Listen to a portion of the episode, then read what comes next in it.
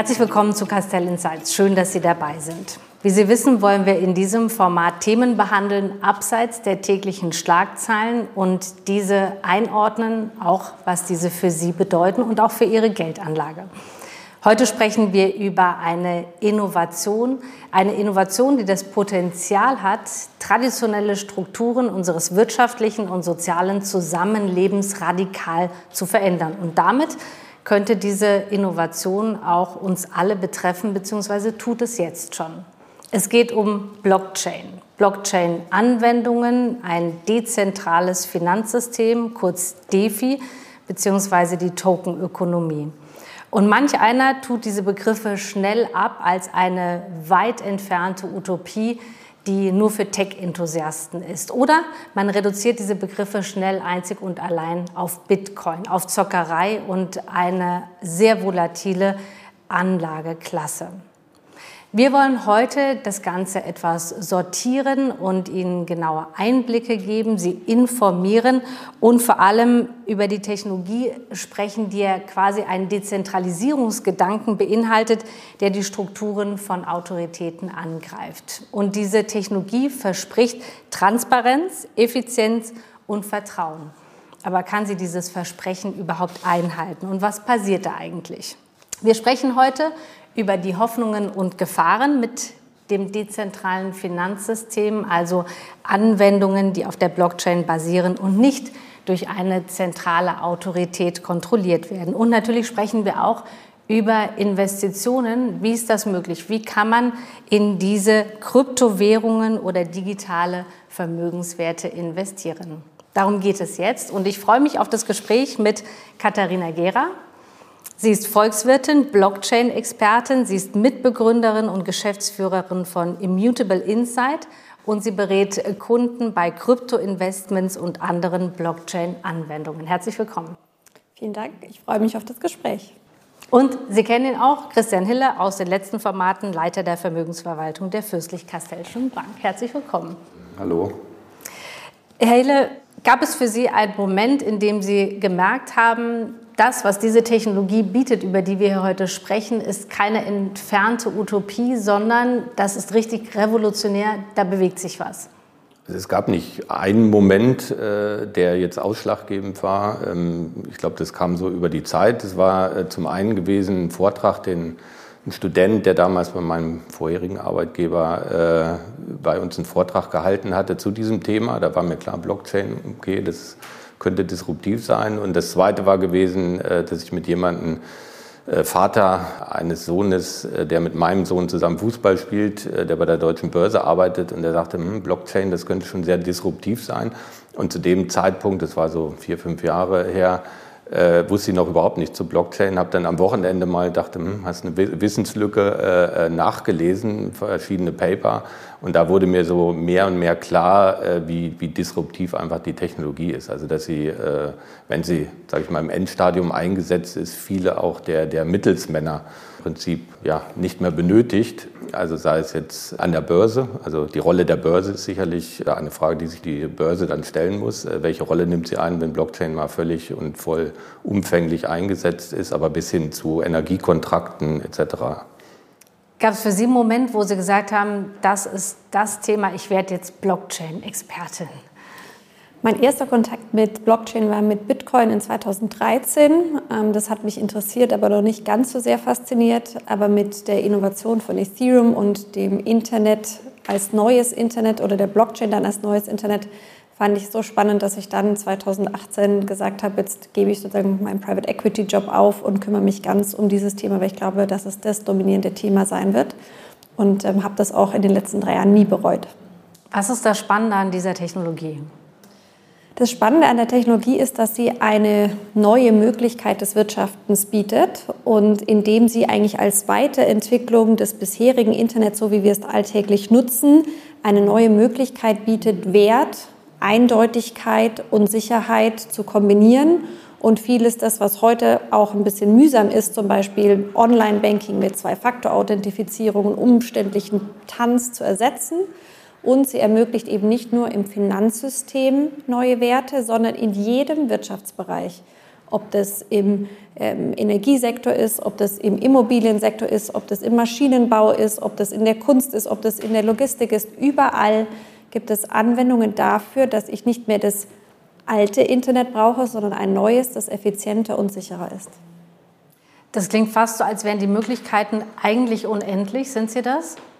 Sie sind de facto unendlich, weil sie einfach eine neue Technologie oder eine neue äh, Art des, des sage ich mal, Zusammenarbeitens und des Austauschs von, von sicheren Informationen äh, ermöglichen. Ich glaube, ähm, was auch darüber hinaus vielleicht noch zu berücksichtigen ist, und wir hatten da äh, Katharina Gera und ich ähm, schon öfter darüber gesprochen, es ist so diese, diese zweite Entwicklung des Internets. Was war das Erste? Es war im Prinzip, sage ich mal, vom Brockhaus zu Wikipedia. Also wer konnte sich äh, früher Wissen leisten, das waren die, die sich im Brockhaus kaufen konnten. So. Und äh, das wurde halt demokratisiert, indem man jetzt ähm, im Prinzip derjenige, der googeln kann, äh, sich Wissen äh, sozusagen äh, ja, sammeln kann und, und zur Verfügung hat.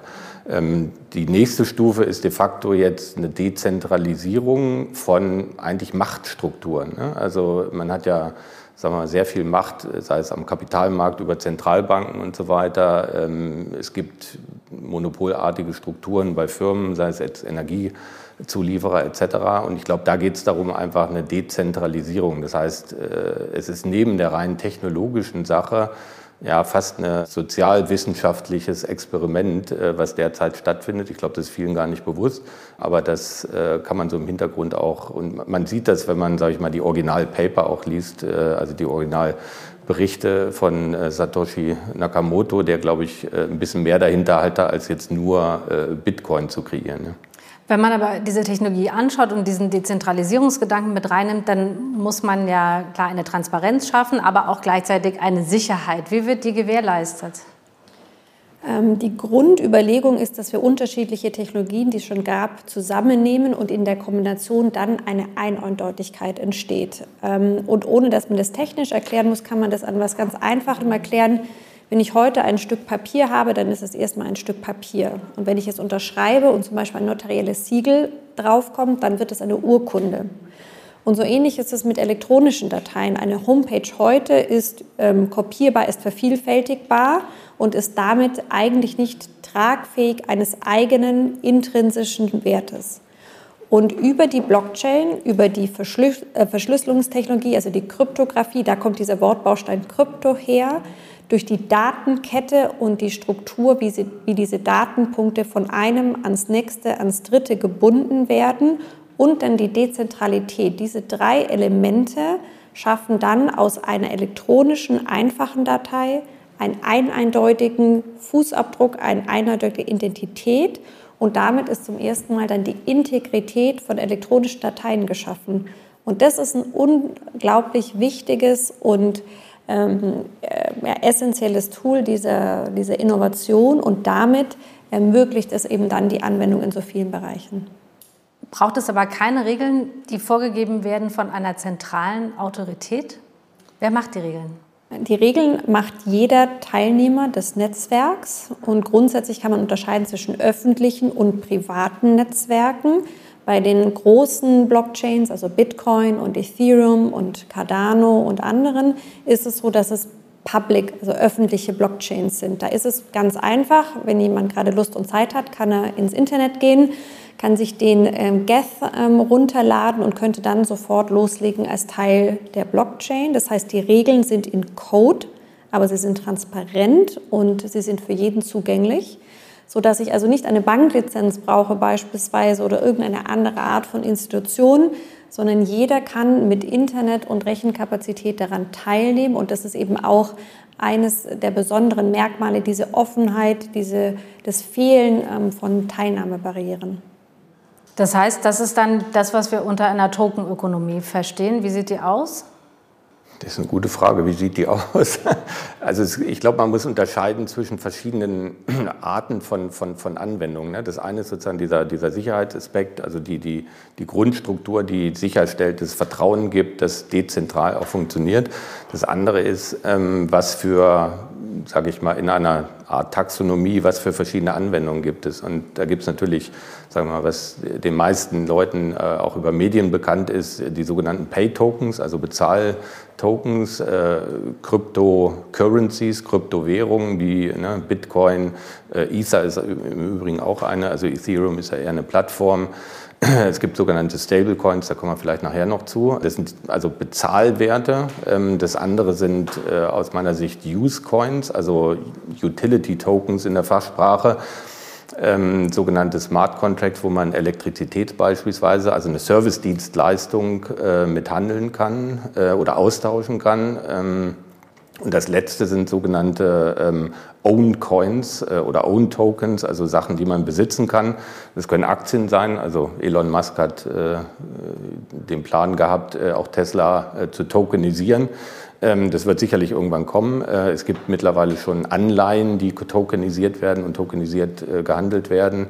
Ähm, aber es können auch Kunstwerke sein, also Non-Fungible Tokens, wo Kunst bis hin zu digitaler Kunst digital gehandelt wird. Ja. Was ist für Sie die vielversprechendste Anwendung im Moment?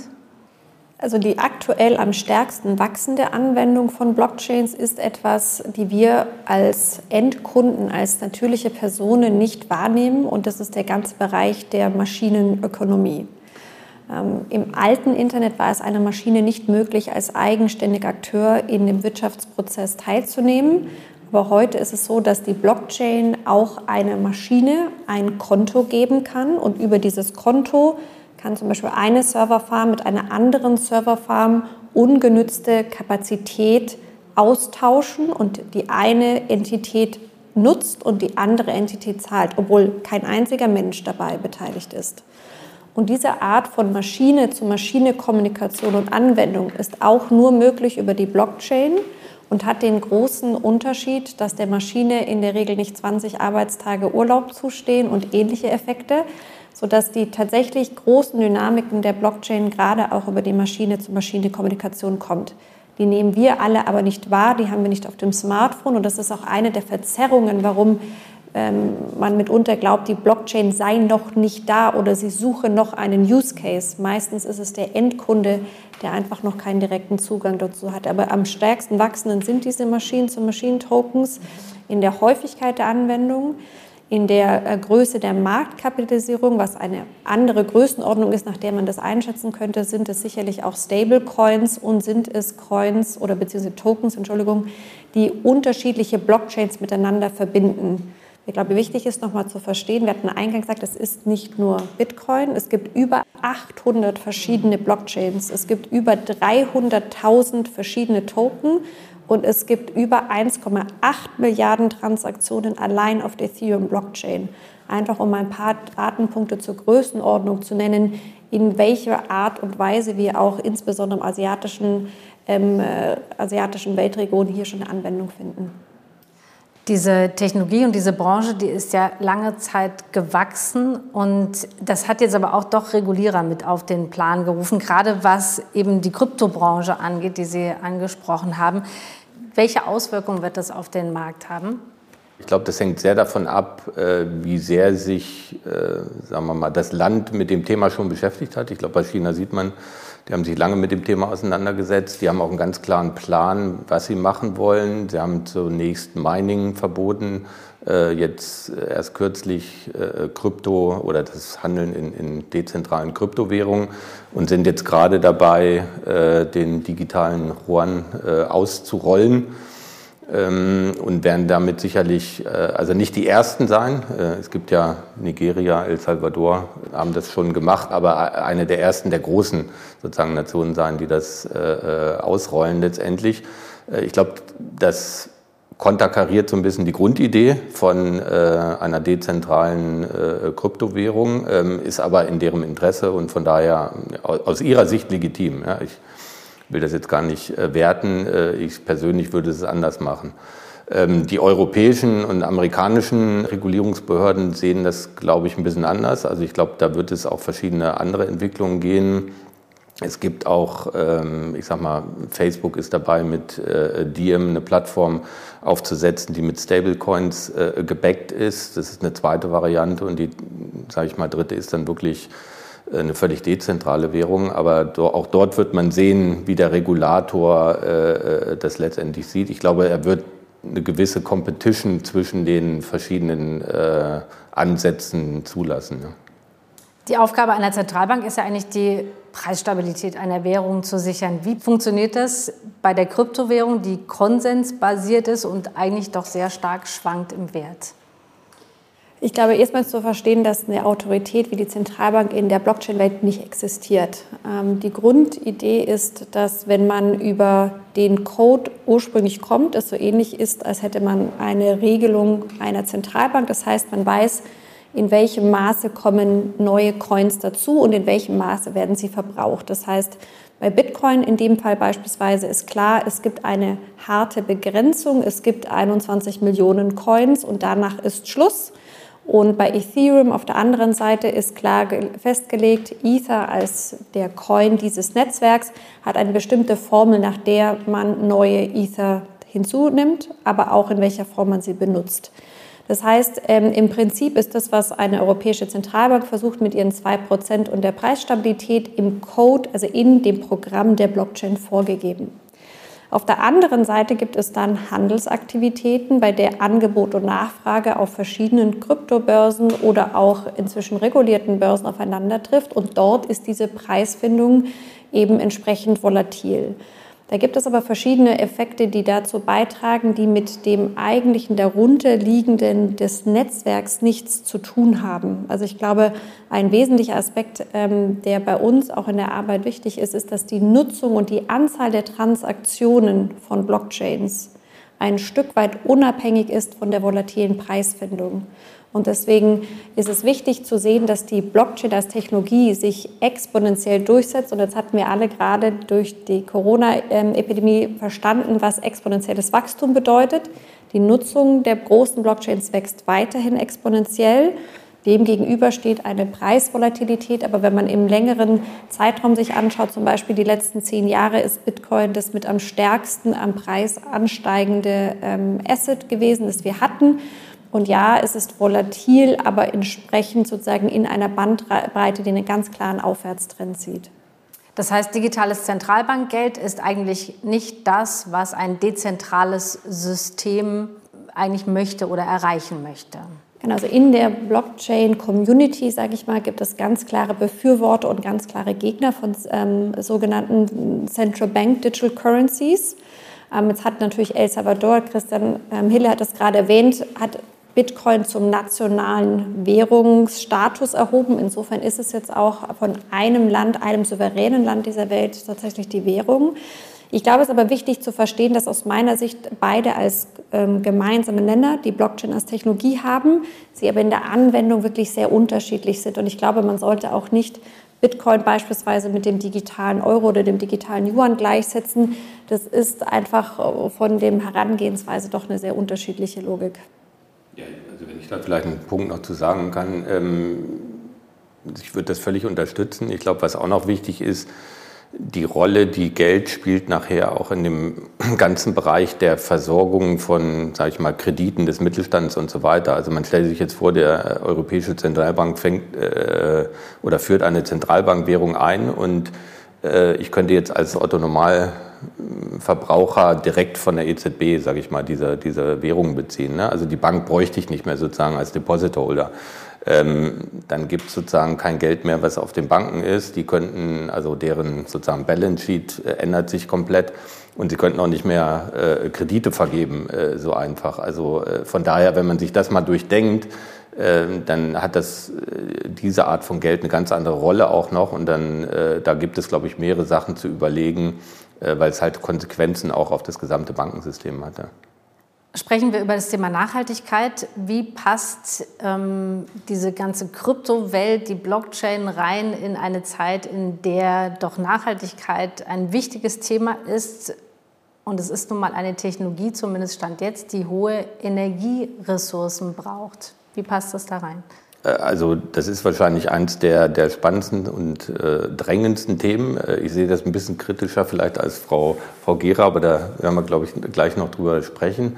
Also wenn man mal so ein, zwei äh, Fakten nimmt, äh, Bitcoin selber hat einen Energieverbrauch momentan noch der in der Größenordnung, glaube ich, von 110 Terawatt äh, pro Jahr liegt. Das liegt irgendwo zwischen den Niederlanden und, und Norwegen. Ähm, das ist schon enorm hoch. Ne? Ähm, liegt aber oder äh, hängt damit zusammen, dass Bitcoin einen sogenannten Proof of äh, Work Mechanismus hat, um die sozusagen Chain zu äh, erweitern und da Blöcke mit einzufügen. Äh, das heißt, es werden relativ komplexe äh, Berechnungen stattfinden oder finden statt, die halt große Rechnerleistungen erfordern. Äh, es gibt einen alternativen Mechanismus, der auch auf der Ethereum-Plattform genutzt wird, ähm, ein sogenannter Proof of Stake. Ähm, der ist wesentlich äh, Energie sozusagen weniger intensiv ähm, also dadurch wird das schon mal um mehr als 90, 95 Prozent, wenn nicht sogar 100 Prozent reduziert. Das ist das eine.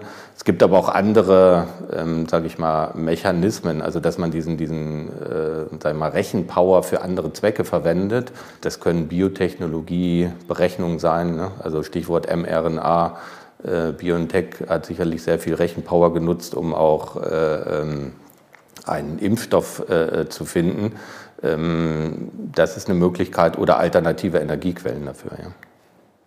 Sie sind es weniger kritisch, ganz offensichtlich. Nein, ich, äh, ich glaube, ich habe, ähm, also der Christian Hille hat schon mal grundsätzlich den Unterschied zwischen Bitcoin und den vielleicht neueren Blockchains mit Proof of Stake ähm, beschrieben. Aber für mich ist ganz klar, also meine große Überzeugung ist, dass wenn wir eine Chance haben wollen, strukturell aus unseren Wirtschaften Energie, insbesondere CO2-Emissionen rauszunehmen, dann kommen wir um Proof of Stake Blockchains nicht herum und zwar quer durch alle Wirtschaftszweige. Und äh, Christian hat das kurz erwähnt. Ähm, also wenn wir uns anschauen, im Vergleich zu Bitcoin hat den Proof of Stake Blockchain 99 Prozent weniger Energieverbrauch und entsprechend auch CO2-Emissionen. Das möchte, also wenn man das einmal kurz vergleicht mit dem heutigen System, wo die einzelnen Firmen alle ihre großen zentralisierten Rechenkapazitäten haben mit den entsprechenden Redundanzen, dann auch innerhalb einer Firma unterschiedliche Systeme laufen, das Finanzsystem, das Risikomanagementsystem, das Einkaufssystem, dann haben wir Lieferketten ähm, und in diesen Lieferketten ist heute noch viel Papier. Wir haben immer eine parallele Welt. Es hat eine Finanzbuchhaltung und es gibt ein Warenwirtschaftssystem beispielsweise. Das heißt, Heute haben wir eine Kakophonie von Systemen, die alle auch Energie verbrauchen. Nur niemand kann so schön wie bei einem Netzwerk einer Blockchain die Summe ziehen. Das heißt, wenn wir das sozusagen vereinfachen und auf einer Blockchain entsprechend abbilden, dann haben wir signifikant quer durch die ähm, Leistungsfähigkeit unserer Wirtschaft und gerade auch im internationalen Bereich, im grenzüberschreitenden Geschäft Energie eingespart. Und das ist, glaube ich, aus meiner Sicht einer der großen Technologiesprünge, die wir hier sehen. Und aus der zweiten Welt, aus der ich komme, Tokenökonomie reduziert Komplexität von Wirtschaften. Sie nimmt Intermediäre raus. All diese Intermediäre kosten nicht nur Geld, die kosten auch Energie. Und deswegen ist es so eine Art des simplifizierten, vereinfachten äh, Wirtschaftens in sich auch schon wieder energieeffizienter. Und insofern glaube ich, dass wir hier eine Riesenchance haben, tatsächlich ähm, einen großen Schritt im Sinne von Nachhaltigkeit zu gehen. Also ganz viele Potenziale, natürlich auch kritische Punkte. Jetzt ist immer die Frage, wie kann man daran partizipieren, wie kann man daran investieren? Das meiste, was viele im Kopf haben, ist, ich kaufe Bitcoin oder verkaufe es, wenn es nicht funktioniert hat. Also wie investiert man in diesem Bereich nachhaltig und vielleicht auch langfristig? Also ich glaube, ähm, zum einen kann man ja eben wählen, nehme ich eine energieintensive Blockchain oder nehme ich eine weniger energieintensive Blockchain. Das ist, glaube ich, der erste Schritt. Ähm, grundsätzlich ist es so, es gibt von den ungefähr 300.000 Tokens, die es aktuell gibt, gibt es ungefähr 4.000, in die man investieren kann, die also an Börsenplätzen handelbar sind. Damit hätten wir mal den Rahmen abgesteckt, ähm, in dem man investieren kann. Ich glaube aber am Ende des Tages ist man gut beraten darin, nicht einfach nur irgendwie so ein bisschen ähm, äh, sich mal eine rauszusuchen, sondern sich einmal grundsätzlich damit auseinanderzusetzen, woran glaube ich langfristig. Ähm, ich würde Kryptowährungen als ähm, Untergruppe sehen und Tokens als separate Untergruppe. Beiden würde ich den Überbegriff digitale Assets, also Digital Assets geben. Und ich würde das mal übersetzen in das eine ist, wie ich mache Dollar oder Euro und das andere ist, ich nehme einzelne Aktien, beispielsweise Google, Amazon und Tesla. Und für mich persönlich, wenn ich darüber spreche, sind für mich die langfristige Wertentwicklung der Geschäftsmodelle auf der Blockchain, also diese Token entscheidend. Ähm, Bitcoin und Ether sind auch ähm, nett, aber sie sind eben eigentlich nur die Grundlage dafür, dass woanders Wert geschaffen wird. Und wenn man nicht an dieser Spekulation vermeintlich teilhaben will, sondern an der Wertgenerierung, dann sind aus meiner Sicht die Token das entspannendere langfristige Investment. Ja, also das, äh, dem würde ich äh, voll zustimmen. Ich würde vielleicht noch ein paar Sachen hinzufügen. Also das eine ist, dass man unterscheiden muss ähm, in, in die Währung und äh, also Coins und, und Tokens an sich.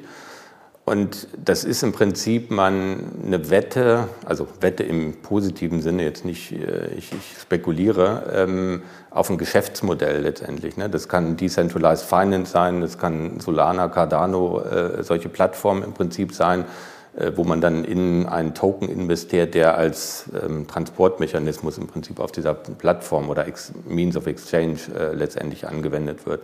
Es können Währungen sein, ähm, also reine Coins, es können aber auch Stablecoins sein. Das heißt, eigentlich ist das Beste wahrscheinlich in einen diversifizierten Basket von, sagen wir mal, 10, 15, 20 der 4000 handelbaren äh, zu investieren, äh, um dann auch diversifiziert äh, an sowas partizipieren zu können. Ja. Äh, es gibt noch einen anderen Mechanismus, äh, den die Katharina Gera auch sehr gut kennt, Staking. Äh, über Staking kann man im Prinzip auch so eine Art Zins verdienen. Momentan auch durchaus lukrativ, wird sicherlich später irgendwann mal wenn die Märkte effizienter sind, nicht mehr so lukrativ sein, aber durchaus auch sehr interessant. Es gibt darüber hinaus noch äh, gewisse Arbitragestrategien, weil es natürlich auch ein, also zumindest äh, Bitcoin und Ethereum ein Asset ist, was eine hohe Volatilität hat, aber trotzdem geringe Transaktionskosten. Ähm, das ist aber eher für, für professionelle Anleger dann gedacht. Ähm, ich glaube, wichtig noch mitzunehmen ist, man guckt immer so auf die, die Einzelvolatilität oder die Einzelschwankungsbreite von, also A, ist es falsch, nur auf Bitcoin zu gucken. Ne? Es gibt andere Coins und Tokens, die wesentlich geringere Volatilität haben. Aber nehmen wir jetzt mal das Extrembeispiel. Bitcoin hat eine Volatilität von 85 Prozent ungefähr. Äh, globale Aktien irgendwo zwischen 15 und 20 Prozent. Äh, das ist mal mindestens Faktor 4 mehr. So heißt aber auch, wenn man jetzt in Risikoterms denkt, äh, eigentlich muss man das auch im Faktor 1 zu 4 dann sozusagen in der Asset-Allokation verwenden.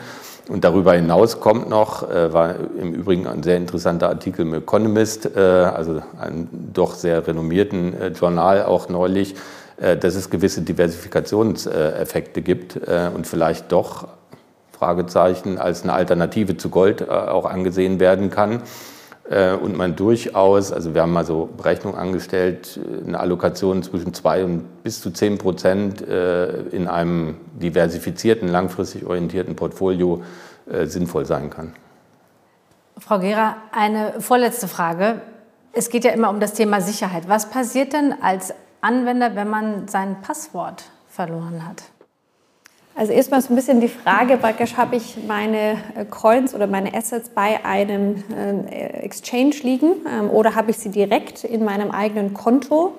Und grundsätzlich gibt es ein Schlagwort in der Community No Keys, No Coins. Das heißt, wenn ich meinen privaten Schlüssel, meinen Private Key verloren habe, dann sind die Assets, die in diesem Wallet mit einem bestimmten Public Key sind, nicht mehr verfügbar. Dafür gibt es inzwischen ähm, auch Lösungen und Anbieter. Aber es ist die große Frage, möchte ich die volle Eigenständigkeit und damit bin ich völlig Unabhängigkeit von irgendeinem Dritten, was eben auch bedeutet, ich muss die Verantwortung nehmen oder möchte ich dann auf ein Serviceangebot ähm, zurückgreifen. Aber grundsätzlich gibt es diese Überlegung, wenn man sagt, ich möchte Unabhängigkeit von einer Bank, ich möchte Unabhängigkeit von einer gesetzlichen Währung, ich habe zum Beispiel auch Inflationsängste oder Vermutungen, dann ähm, ist die große Frage, wie man sich clever überlegt, wie man seinen eigenen Private Key ähm, absichern kann. Und den dann nicht verliert. Letzte Frage jeweils an Sie beide. Wenn Sie sich eine Blockchain-Anwendung für Ihren Alltag wünschen dürfen, die morgen eingeführt wird, welche wäre das? Die eigene freie Identität, mit der ich tatsächlich auch rechtssicher in Deutschland und in Europa agieren kann. Das ist etwas, wo ich persönlich für einstehe und worauf ich auch politisch kämpfe. Ähm, und ich glaube, dass das viele unserer heutigen Zugänge auch vereinfachen würde.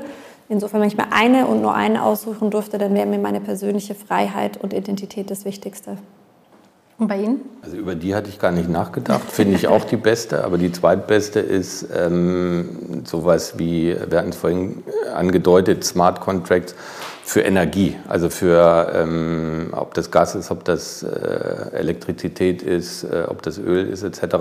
Also Smart Contracts auf, auf Energie, die über eine dezentrale Plattform zur Verfügung gestellt werden, bis hin zu der Tatsache, dass mein Nachbar vielleicht über Solarenergie produziert, was ich selber dann äh, nutzen kann. Also ich glaube, das fände ich gerade vor dem Hintergrund auch in Kombination mit Nachhaltigkeit, Klimawandel als äh, wirklich revolutionär und disruptiv.